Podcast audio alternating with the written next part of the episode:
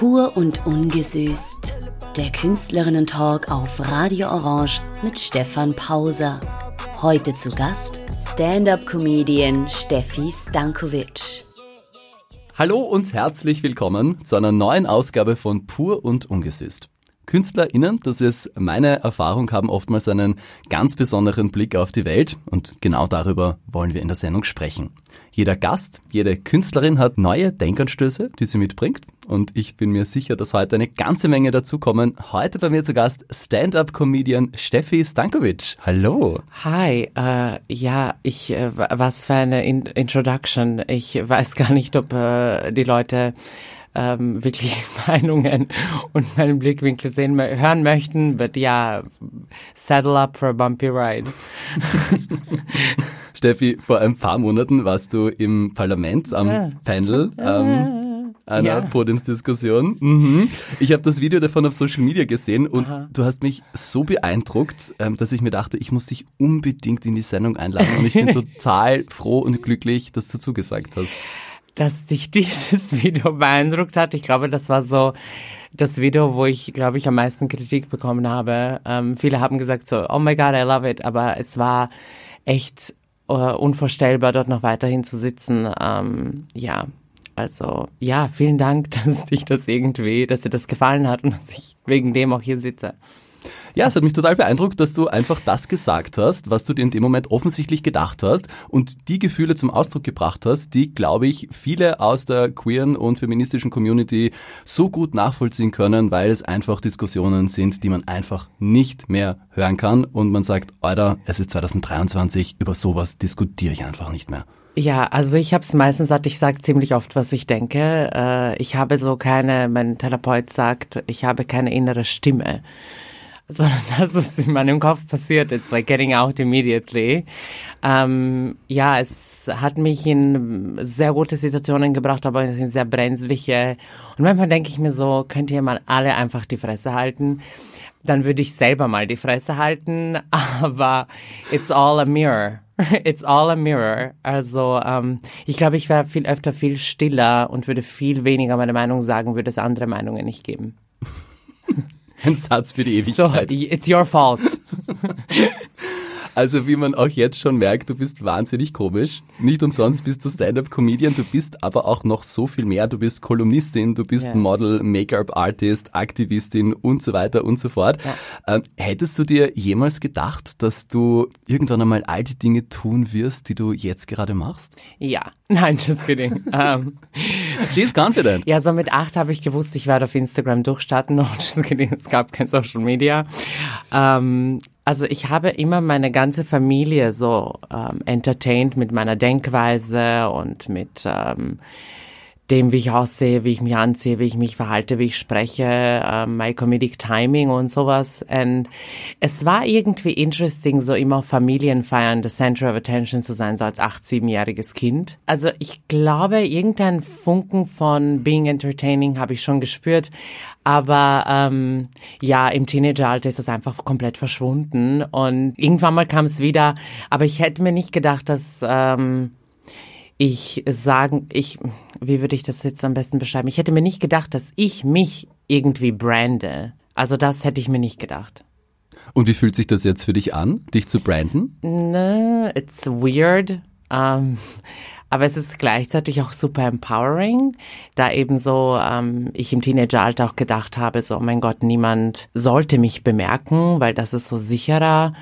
Und das bringt dich dann in eine sehr dunkle ähm, dunkle Phase oder so eine dunkle Era, die man erlebt und irgendwie fühlt sich das jetzt so super befreiend an, aber es ist auch nicht wirklich, ich bin ja nicht auch mit den angenehmsten Themen ähm, sichtbar, dann kann es auch manchmal so dazu führen, dass ich mir denke, boah, ich will jetzt wirklich nicht raus oder ich will jetzt nicht wirklich unter Menschen sein, weil da sprechen mich dann Leute drauf an und ähm, ja, also es ist eine noch immer I'm figuring it out, weil ich mache Aktivismus, Comedy, Modeling schon ziemlich lange, aber irgendwie hatte ich meinen Breakthrough letztes Jahr und jetzt fühlt sich das fühlt sich all das, was ich mache, irgendwie anders an als vor den als die letzten Jahre und deswegen ist es jetzt noch so figuring it out. Mhm. Inwiefern fühlt sich's anders an? Es fühlt sich anders an, weil früher, wenn ich für irgendwas gemodelt habe, war es unwichtig. Früher, wenn ich halt irgendwie für irgendwen ein Interview gegeben habe, war es keine große Plattform oder ich hatte keine Magazincover oder ähm, Sachen, die 20.000 Mal geshared werden auf Instagram ähm, oder 50.000 Profilaufrufe im Monat. Deswegen ist es immer so eine Sache, die jetzt für eine breitere Masse ist und irgendwie merke ich, dass ich dann in Spaces ähm, auch erkannt werde, auch von Leuten, die jetzt nicht so supportive sind. Und es ist, ähm, ich glaube, diese Anonymität ist irgendwie weg und die habe ich schon sehr genossen. Ja. ja, I'm very attention seeking. Ich glaube, das ist jedem bewusst, der mich kennt. Aber diese Anonymität war schon ein Blessing.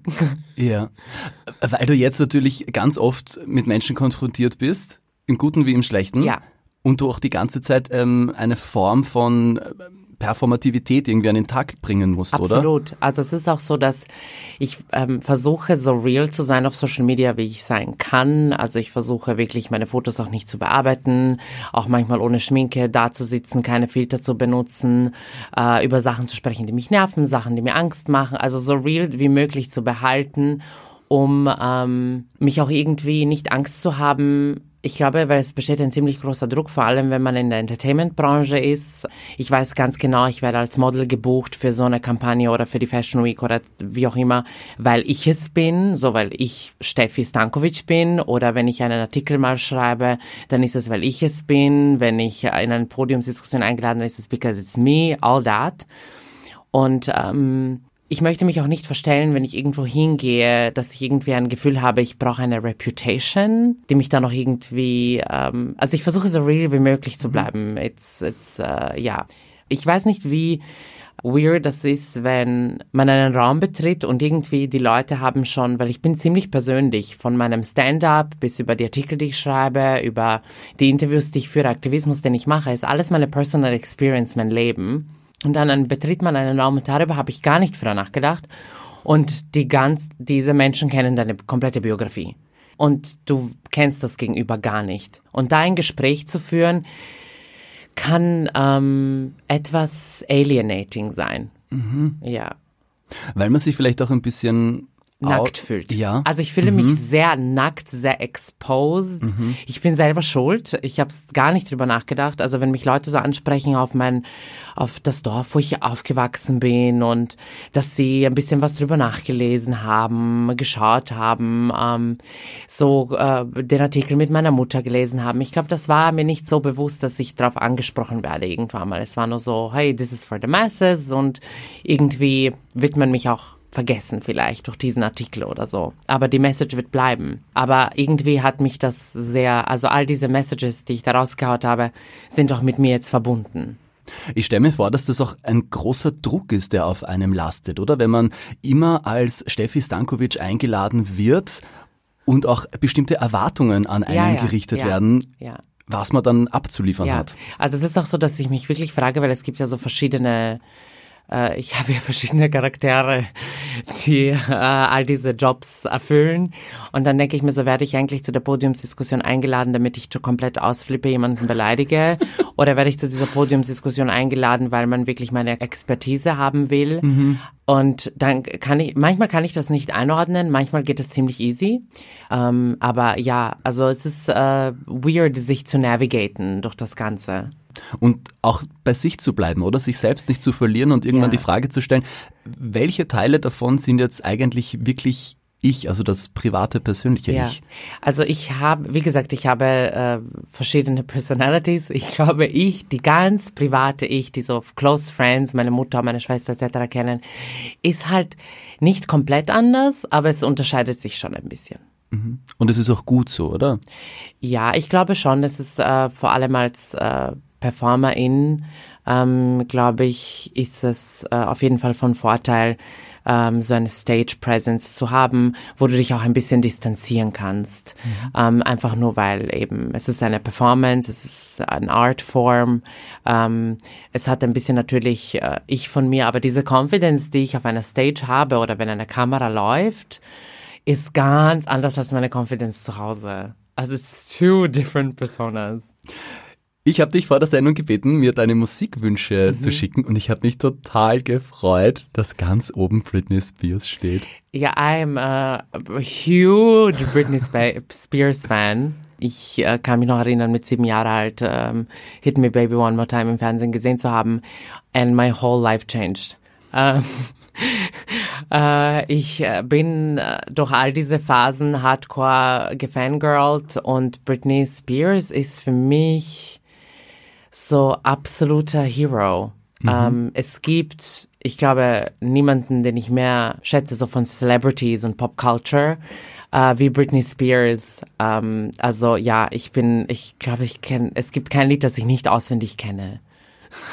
Und Britney Spears gab es in den letzten Jahren ja viel Aufregung. Mhm, mhm, ähm, der Vormundschaftsstreit mhm. mit ihrem Vater, beziehungsweise gegen ihren Vater, muss man sagen. Die Fans haben sie ja sehr unterstützt mit dem Hashtag Free Britney. Absolutely. Ich glaube, das Free Britney Movement hat so etwas erreicht, was ich glaube, dass, ich weiß nicht, ob du ihr Buch gelesen hast, aber in ihrem Buch beschreibt sie das auch, äh, wo sie sagt, sie hat das alles dem Free Britney Movement zu verdanken, weil sie auch geglaubt hat, dass ihr niemand glauben wird, aber ohne dass sie was gesagt hat wusste halt die Fanbase, äh, was abgeht und das fand ich halt so, I was like, we did it.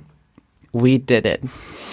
Ja, und in diesem Buch, das vor ein paar Wochen erschienen ist, da stellt sie ja auch die Frage, wie wir in unserer Gesellschaft mit Frauen umgehen. Ja, also das war für mich, ähm, weil Britney ist ja so, dass man nie wirklich ihre Meinung auch gehört hat, außer vielleicht in 2001 oder so.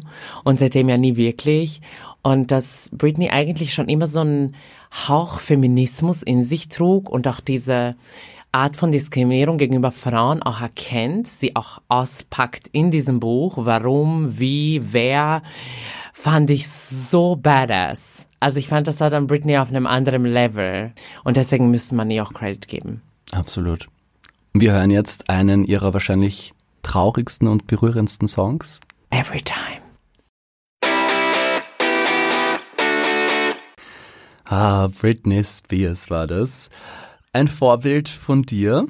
Das einzige Vorbild. Und das Geding. Es gibt noch ein paar, aber ja, ein Vorbild von mir. Ich stelle mir selbst oft die Frage, ob es überhaupt Sinn macht oder klug ist, sich selber Vorbilder zu suchen, in dem Sinne, dass man so sein möchte wie die, weil das wird man ja nie erreichen. Ähm, ich glaube, ich, ich sehe Vorbilder ja nicht so, dass man so ist wie die, sondern dass man sich ein bisschen was abguckt ähm, being like diese, ich finde zum Beispiel bei Stand-Up-Comedy finde ich, was wahrscheinlich total krass ist für viele oder wahrscheinlich super Sinn machen würde für viele Chelsea Handler. Und sie ist halt extrem provokant, extrem gemein. Ähm, und sie ist aber super confident und ich finde zum Beispiel, äh, ich weiß nicht, ob sie und ich uns immer verstehen würden oder ob ich ihren Lifestyle irgendwie mag. Sie ist so Sex, Drugs and Rock'n'Roll und ich habe weder Sex, Drugs, weder Rock'n'Roll. and I'm just like, ich bin so Vanilla und sie ist einfach so hardcore. Und dann ähm, schaue ich mir sie an und sie ist zum Beispiel da für mich super inspiring. Also ich würde jetzt nie einen Chelsea Handler Lifestyle führen, aber so ihre Stage Presence und wie sie die Themen angeht und diese Aggressivität, die sie besitzt, während sie lustig ist, finde ich, ähm, ja, finde ich geil. Wo ist denn für dich dann so die Grenze, wo es dann irgendwie ins Beleidigende und Abwertende geht? Ähm, ja, das Problem ist, mein Comedy ist ja eher so, ich mache mich lustig über mich selber, meine Experience, mein Aufwachsen, meine Family, die Konstanz gegeben hat. Ähm, also das sind so die Sachen, über die ich mich lustig mache. Manchmal kommt auch die Gesellschaft und ähm, ja, also grob. Ich beleidige selten jemanden. Ich glaube, es ist selten, dass sich jemand beleidigt fühlt. Wo Leute auch getriggert werden, ähm, ist es halt, sie fühlen sich getriggert, dass ich jetzt generell da spreche. Also sie, äh, Kommentare sind dann immer so, wo ist das lustig? Ich finde die überhaupt nicht lustig. Und dann denke ich mir so, ja, it's fine. Es ist auch total okay, dass du es überhaupt nicht lustig findest. Ich frage mich selber, warum Leute lachen. Aber they do.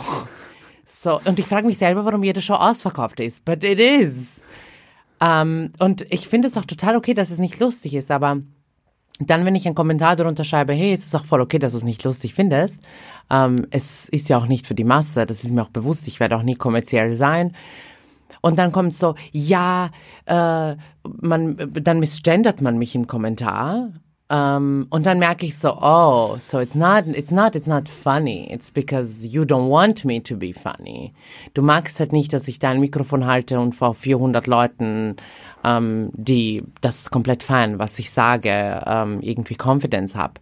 Und darum geht es. Also es ist, äh, für mich ist es interesting, wenn ich so voll oft, oh Gott, meine Mentorin Malarina bringt mich jetzt um, wenn ich das sage, aber wenn ich voll oft so in Male, Cis, White, Straight, Austrian, Stand-up-Comedians sehe und die machen sich wirklich über alles lustig, über Frauen, über das Sexleben von Frauen, über Kinder, über Kinder, wo sie auf Schulen unterrichten. Und dann sitze ich so da und mir kommt wirklich das Kotzen. Also mir kommt das Kotzen, weil ich mir denke so, ich meine, macht doch irgendwo Sinn, dass die auch sich über andere lustig machen, weil ihnen passiert ja nichts. Also sie können sich auch über nichts lustig machen, weil ihr Leben auch so boring ist. Würde es diese anderen Leute nicht geben, können dir echt nicht Lustiges erzählen. Die haben ja keinen Humor. Sie leben von dem, was andere ihnen bieten. So, makes sense. Aber ähm, ich, ich, ich frage mich immer so, warum kriegen die nicht solche Kommentare, wo jemand hinschreibt, es ist nicht lustig, dass du jetzt, keine Ahnung, ein 15-jähriges Mädchen sexualisiert hast ähm, und die Lehrerin in dem Skit auch äh, mit Ageism überfallen hast. Aber hey, it's super funny, because the 700 comments feiern's. Aber meins ist ein Problem, wenn ich mich über mich selber lustig mache. Und warum wird deine Mentorin Malerin jetzt sagen, don't say it? Sie sagt immer, bashe keine Kolleginnen, weil es gibt super viele Orte, wo du die dann wieder triffst und du möchtest backstage keinen Stress machen, Steffi, weil die VeranstalterInnen werden sich dich merken, nicht die anderen Leute. Und ich denke mir dann immer so, okay, let's do it. Lass uns Backstage streiten. Und ich streite mich nicht, ich hau mich auch. so, I'm really, so, ähm, ja, ich bin da nicht so, ich versuche alle meine Kollegen auch ähm, nett zu behandeln, aber ähm, ja, ich sag dann immer so, auf deiner Show war ich nicht. Nervt sich eigentlich, dass allein die Tatsache, dass du auf einer Bühne stehst, schon politisch ist, egal was du dort sagst? Ja, äh, es ist weird. Ich glaube, dass ähm, ich kann mich auch als nicht nicht politisch identifizieren. Also ich bin halt einfach politisch. Ich habe das Gefühl so, mein Gender ist politisch, meine Herkunft ist politisch, wie ich mich anziehe ist politisch, was ich sage ist politisch, was ich schreibe ist politisch, etc. Also ich, ich kann mir auch nicht vorstellen, nicht politisch zu sein. Was mich eher triggert, ist so ähm, die Leute, die das Privileg haben, nicht politisch sein zu müssen. And that is ich wünschte, das würde mich weniger triggern, aber dann bin ich halt auch wieder getriggert, weil mich Privileg auch oft so, weil ich mir wahrscheinlich das selber für mich wünsche. Mhm. Ähm, und obwohl ich auch in vielen Sachen privilegierter bin als viele andere oder vielleicht viel privilegierter für meinen Background und mein Gender etc., bin ich sehr privilegiert. Aber dieses Carelessness durchs Leben, so I don't give a damn about anything, triggert mich dann schon sehr. Das verstehe ich voll. Hm. Kann ähm, vor allem in dieser österreichischen Kabarett-Stand-up-Comedy-Szene kann es sehr frustrierend sein, wenn man sieht, wer ähm, erfolgreicher ist und auf wessen Nacken. Ja. Danke, dass du das geteilt hast mit uns. Ähm, sorry, falls wir jetzt irgendwie vom Nein, Thema überhaupt nicht. Sind. Absolut okay. gar nicht. Okay. Nein, okay. sorry, ich bin nur so, ich bin gerade emotional auch voll offen und das berührt mich gerade Uhr. sorry. Nein, überhaupt nicht. Okay. das finde ich urschön, dass du sowas sagst und das braucht Menschen, die da am Tisch schauen und das sagen. Wollen wir Musik machen? Ja, voll gern. voll gern. Ich weiß nicht mehr, was ich dir zugeschickt habe. Okay, pass auf, ich, ich, lese dir vor und du wünschst dir dann was, okay? Ja, okay. Also Doja Cat, ja. Demons. Ah, die, uh -huh. mhm. Ja, dann lassen wir Demons. Also Doja Cat Demons passt voll gut, weil genau so nach diesem Rage-Moment äh, fühle ich mich eigentlich immer, wenn ich auf die Bühne gehe. It's a good vibe. In Vorbereitung auf die Sendung habe ich mit deiner besten Freundin Yolanda telefoniert. Mhm. Ähm, sie hat dich als very hardworking beschrieben. Sie hat gemeint, du stehst voll und ganz hinter allen deinen Projekten und davon gibt's sehr, sehr viele. Und sie hat mir erzählt, dass du sehr direkt und ehrlich bist in eurer Freundschaft und yes, die Art Freundin, die einem geradeaus das sagt, was man eben gerade hören muss. Ist jetzt die Frage, ob das ein Kompliment ist. Ich I glaube wonder, ja. I wonder. Aber ja, ich habe es schon vorhin gesagt, ich habe keine Inner Voice. Also Yolanda, wir haben uns nicht, sie hat mir zwar gesagt, ähm, dass ihr euch unterhalten habt, aber wir haben nicht viel darüber gesprochen, because I was so anxious. Jonas, es ist besser, wenn ich eigentlich gar nichts weiß, bevor ich irgendwie hingehe mit Sachen, die ich weiß. So, ja, also ich habe schon vorhin gesagt, ich habe wirklich tatsächlich gar keine Inner Voice. Und ich sage wirklich sehr oft das, was ich denke ich frage mich selber, wie ich noch Freunde habe, äh, die, ähm, die wirklich alle äh, noch ziemlich lange mit mir befreundet sind. All my friends kenne ich seit Jahren und ich habe ziemlich intensive Freundschaften mit meinen Friends, ähm, wo ich mich teilweise wirklich frage, why are they still my friends? Aber wahrscheinlich genau deswegen, oder? I don't even want to. Wir wollen es nicht hinterfragen. Ich möchte denken, weil ich hot bin. Why. Ähm, ja, sie hat dann auch noch gemeint, dass du auf andere manchmal, manchmal kalt und abweisend wirken kannst, aber das überhaupt nicht bist. Mhm. Siehst du das auch so? Machst du auch Ähm, die Erfahrung? Ich weiß es nicht, also das überrascht mich jetzt schon. Ich glaube schon, dass ich sehr kalt wirke, weil ich wirklich ungern ähm, mich in Spaces navigiere, wo, es klingt jetzt auch blöd, aber ich weiß nicht, wie ich es anders erklären würde. Wenn man nämlich nicht, wenn ich nicht arbeite, bin ich selten in einem Space. Also ich habe einfach viel zu viel Arbeit und ähm, viel zu viele Sachen, die ich mache. Und ich mag mich auch so meinen Terminkalender füllen mit so Activism, Jobs, äh, meinem Vollzeitjob etc., damit ich dann irgendwie so durchs Leben komme, because that actually makes me feel better, als irgendwelche Spaces zu betreten mit Leuten, wo ich neu kennenlerne, mich exposen muss, etc. Und das kann schon sein, dass wenn ich unterwegs bin, actually, weil alle meine Friends sind very social. Die gehen auch wirklich gerne Clubbing, äh, gehen in Bars, Restaurants, Konzerte etc. Und das sieht man dich gar nicht. Äh, sehr selten. Also if I'm not, also wenn man mich sieht, dann you should know, ich wurde überredet und gezwungen. Um, help me out. Call an Uber. Make me disappear. Also da bin ich wirklich sehr, sehr ungern. Aber ab und zu muss man also Friends Duties machen, Geburtstage. ähm, jemand, du musst deine, deine Friends supporten, wenn, weil das mache ich auch voll gerne, wenn meine Friends irgendwo auftreten und so, dann bin ich ja natürlich immer da. Aber ungern. Äh, ich bin gerne für die da, aber please, as soon as the gig is done, Let me leave. ich bin die Erste, die den Raum verlässt. Äh, dafür bin ich wirklich bekannt. Ich bin die Erste, die geht, immer. Die Letzte, die kommt und die Erste, die geht. Hast du den Eindruck, dass es andere Maßstäbe gibt, weil wir gerade darüber gesprochen haben, ähm, wie du auf andere wirkst, dass es andere Maßstäbe für Frauen und Männer gibt oder für weiblich und männlich gelesene Personen. Ich höre von Flinters öfters, dass man ihnen sagt, ach, wirk doch mal ein bisschen freundlicher, lächelt doch mal, sei ein bisschen sympathischer. Ich habe das in meinem ganzen Leben noch nie gehört. Mag vielleicht auch daran liegen, dass ich die ganze Zeit grins und lächel und ähm, irgendwie das Honigkuchenpferd bin. Aber mm, ich habe das auch so von anderen Freunden von Männern noch nie mitbekommen, dass denen gesagt wurde, du wirkst so unfreundlich. Denen sagt man eher, wenn sie nicht lachen, na, der wirkt halt seriös und ähm, guter Mann. Ja, also ich glaube, wäre ich ein Mann, wäre ich so the guy. so, ich war so, oh my God, seven careers. Oh my God, uh, always on time. Oh my God, so hardworking. Oh my God, so mysterious. Oh my God, trinkt nicht, raucht nicht, you know. Aber so, wenn du sagst so, as a girl, um, ja, I don't like parties, but then I'm like sex positive on stage. It's like, who is she?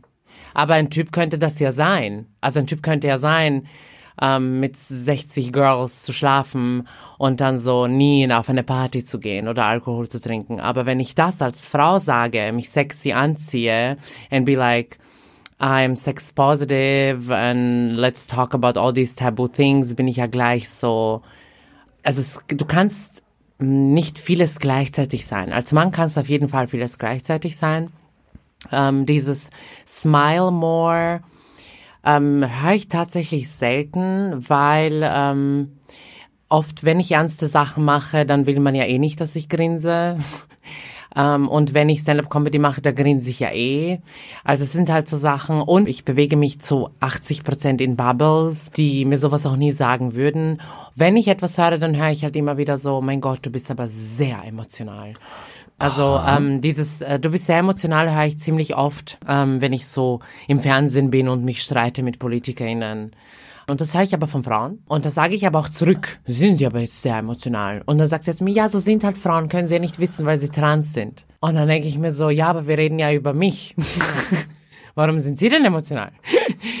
so, it's all like, a, es fühlt sich immer an, so wie im Volleyball, den ich dann hin, hin und her schmeiße. Ähm, das wird aber zum Vorwurf gemacht, oder wie, dass du zu emotional bist, weil ich würde das ja, ja, als etwas sehr Positives auslegen. Ja. Ich, wie gesagt, ich feiere das total ab, wenn Menschen emotional sind und für ihre Überzeugungen eintreten. Und natürlich, wenn das Themen sind, die das eigene Leben betreffen, dann natürlich wird man emotional. Also das ist ja vollkommen klar, sonst wäre es einem ja wurscht. Also ich würde mich als sehr emotional einschätzen. Also ich glaube, ich flippe da ziemlich schnell aus. Ähm, ich äh, wäre doch sehr schnell traurig. Äh, also ich fühle all die Emotions ziemlich extrem, weil ich eben auch so extra bin. I'm sorry, it is what it is. Um, Don't be sorry. Ich bin extra in allen Feldern. Doesn't matter if it's angry, sad, loving, um, funny, uh, my styling, whatever. It's always extra. Und ich komme halt nur so in this extra form. Und deswegen, ähm, it is what it is, da bin ich auch, aber das höre ich ziemlich oft und ich glaube, dass ähm, deswegen auch diese, äh, was Yolanda eben gesagt hat, vielleicht wirklich eben so kalt, weil dann, wenn ich halt ähm, nicht sein muss, basically, wenn ich nicht mit sowas konfrontiert werde, dann bin ich halt eher so super low-key. Also ich versuche gerne weniger aufzufallen, ähm, wenn ich so privat irgendwo bin. Also mhm. das, da gebe ich so mein Bestes, so am wenigsten wie möglich aufzufallen. Du hast Yolanda, deine beste Freundin, gerade nochmal angesprochen. Ich wollte von ihr nämlich auch wissen, ob sie sich immer schon gedacht hat, solange ihr euch eben kennt, dass du einmal Künstlerin werden wirst. Und darauf hat sie mir eine sehr interessante Antwort gegeben. Sie hat gemeint, ich weiß noch nicht, was die Steffi mal werden wird. Bei Transmenschen geht es weniger darum, wer wir sind und mehr darum, was wir sein können. Und das ist auch das subversive Potenzial, weil wir so disruptiv sind zu einem System, in dem man ständig gesagt bekommt, wie man zu sein hat. Uff, Yolanda hit the target. Ich weiß jetzt gar nicht mehr, was soll ich jetzt drauf sagen? I'm like, um, ich bin speechless.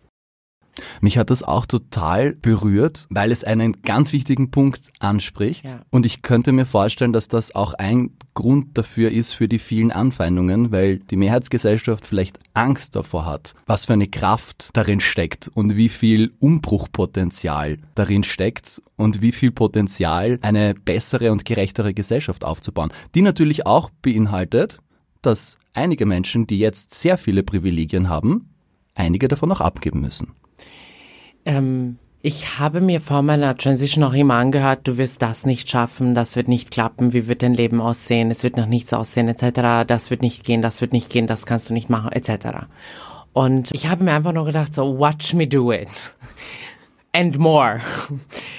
Ich habe generell ein Problem mit Menschen, die immer so Vorstellungen haben, wie Mensch, verschiedene Menschengruppen oder Communities sich verhalten müssen, aussehen müssen und Sachen, was für Sachen sie tun müssen. Und warum das nicht geschieht oder warum dieses, ähm, weil es sie auch gefährdet. Diese ganze zum Beispiel Meinungsfreiheit. Also wir wollen ja unbedingt, dass jeder sagen möchte, was er will. Fakt ist, dass ähm, viel zu viele Leute auch nichts zu sagen haben. Oder auch das, was sie sagen, kompletter Müll ist. Und deswegen gibt es Meinungsfreiheit, aber dann, du musst auch verstehen, dass deine Meinung auch keine Schwere hat. Deswegen sollte man deine Meinung auch nirgendwo publizieren. That's it. Weil ich könnte jetzt auch hingehen und sagen, eine Waschmaschine hat Gefühle und die würde man auch nicht irgendwie auf eine Schlagzeile tun. Aber diese Erwartungen von ähm, so, weil ich bin ja so privilegiert und meine Meinung war immer so wichtig und die wichtigste auf der Welt, die muss man jetzt weiterhin hören, weil ich will dich ja weiterhin diskriminieren. Du nimmst mir was weg. Indem, dass ich was bekomme, und das ist ähm, ein friedliches Leben und ein sicheres Leben, muss ich ja diesen Personen das wegnehmen, dass sie mich weiter unterdrücken. Und das verstehen aber die meisten nicht. Und ich glaube, das ist so generell das Problem in so vielen Communities, ob es jetzt Menschen mit Behinderung sind, ähm, Transmenschen, Black People, ähm, Muslims, Jews etc. Also ähm, das ist äh, ein riesen, riesen, riesengroßes Problem, aber ich glaube, niemand will sie, diese Personen mit Privileg wollen sich einfach nicht damit auseinandersetzen. Ich würde verschlagen, nach diesem schweren Thema hören wir uns ein bisschen Musik an zum Durchatmen. Ja, also super. Ich glaube, ich habe äh, Miley Cyrus Slide Away ist jetzt so super depressingly, melancholically fitting. Das hören wir jetzt. Heute bei mir zu Gast Stand-up-Comedian Steffi Stankovic.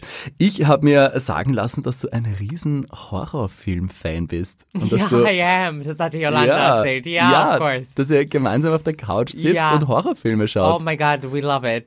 Ich schaue mir, ich bin ein riesen Horror-Fan. Ich weiß nicht, ob es die 90s sind, wo ich aufgewachsen bin. Ich bin halt aufgewachsen mit so Buffy the Vampire Slayer, ähm, Charmed etc. Obwohl Charmed ist jetzt nicht wirklich Horror, aber Buffy the Vampire Slayer definitely is und das ist für mich so auch so riesen, äh, riesengroße inspiring Person.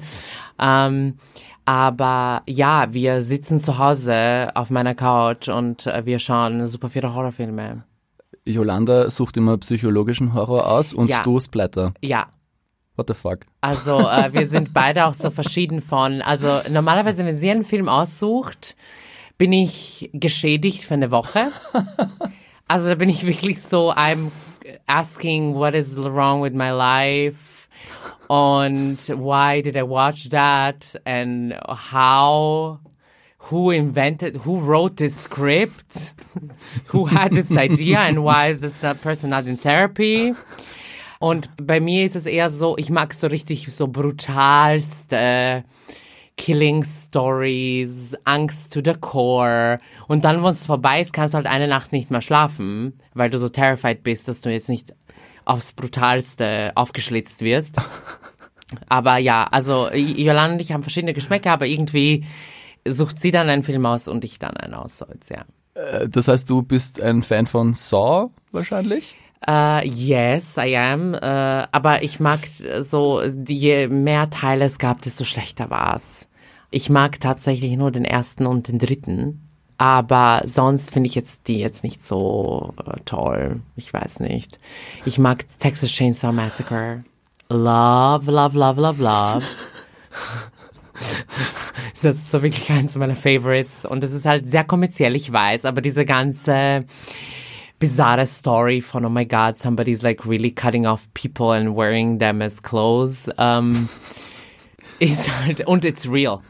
It's real. That exists. Ja. Ich rede jetzt drüber. I'm like, I'm so sorry. Ja, also wer mehr verstörende Geschichten von Steffi Stankovic hören möchte, der hat demnächst wieder die Gelegenheit dazu, wenn du wieder auf einer Bühne stehst. Ja, es ist äh, der 30. Januar im Theater Akzent. Ähm, es ist ein super cooler Line-Up. Ähm, organisiert wird das von Aida Los und das heißt Com Show 2.0. Mhm, Tickets sind jetzt schon verfügbar. Tickets sind auf jeden Fall verfügbar und bitte schnell sein, weil die verkaufen, wenn nicht, dann sind sie schon ausverkauft. Also alle Shows, bei denen ich bin, weil die Lineups auch so gut sind, also it's not only me, ähm, sind, äh, sind so schnell ausverkauft, weil die Leute, mit denen ich performe, einfach so geil sind. Und im Dezember wird es eventuell auch noch einen Termin geben, da darf man jetzt noch nichts verraten, ich sag nur aber 11. Dezember und vielleicht schaut ihr so schnell wie möglich, wenn ihr das jetzt hört, auf die PCCC Facebook-Seite. Die sind nämlich in 20 Minuten wirklich ausverkauft, diese Tickets. Also ich weiß auch gar nicht, wann der Verkauf steht, aber auf jeden Fall, wenn er draußen ist, ist es in 20 Minuten ausverkauft. Für alle, die PCCC nicht kennen, wer, war, wer oder was ist das? Politically Correct Comedy Club, and I'm a huge part of it, um, with huge artists. Dennis Bourbon. Denise Bourbon, the icon mother herself. ähm, ich, äh, ich, ich liebe, ich liebe diesen Comedy Club und ich liebe die, diese Comedians, ähm, die da sind. Es ist so inspiring und da gehst du aus dieser Show raus und du fühlst dich halt echt nicht scheiße, sondern du fühlst dich, we don't punch down, we punch up. Steffi, wenn wir uns in drei Jahren noch einmal treffen, was wird sich in dieser Zeit getan haben? Was wirst du mir dann erzählen? Am liebsten würde ich mich gar nicht mehr treffen in drei Jahren. Ich wäre am liebsten auf einer Farm in Australien, nein, Neuseeland. Einer Farm in Neuseeland. Like I got some cash, um, bought a farm on New Zealand und ich habe so ein paar Tierchen und ein Pferd und niemand weiß, wo ich bin, because I faked my death. Normalize faking your own death. Ja, also wenn, dann will ich mich in drei Jahren gar nicht mehr sehen. I'm sorry. Okay, ich versuche es jetzt mal nicht persönlich zu nehmen. Ja, es hat auch nichts persönlich mit dir zu tun. As I said, I would fake my own death. Nobody would know, dass ich irgendwo auf Neuseeland ein Pferd reite zum Friseur. On that note sage ich vielen, vielen Dank für das Gespräch heute. Ein letzter Musikwunsch geht sich noch aus. Was holen wir zum Schluss? Uh, Man's World von Marina. Warum genau der Song? Dieser Song ist einfach so, wie ich mich fühle jeden Tag. Wenn ich mir denke, wie wäre das, wenn wir ein Matriarchat hätten? Und diese ganzen schlimmen Männer sind ja von irgendwo gekommen. Also die wurden auch von Frauen teilweise erzogen. Also please, what's happening? Don't you have a mother, daughter or a friend? Und mit dieser Message verabschieden wir uns für heute. Vielen Dank, liebe Steffi, und euch vielen Dank fürs Zuhören. Ich freue mich, wenn ihr auch nächstes Monat wieder mit dabei seid. Dann bei mir zu Gast die Intendantin der Kulturhauptstadt 2024, Elisabeth Schweger.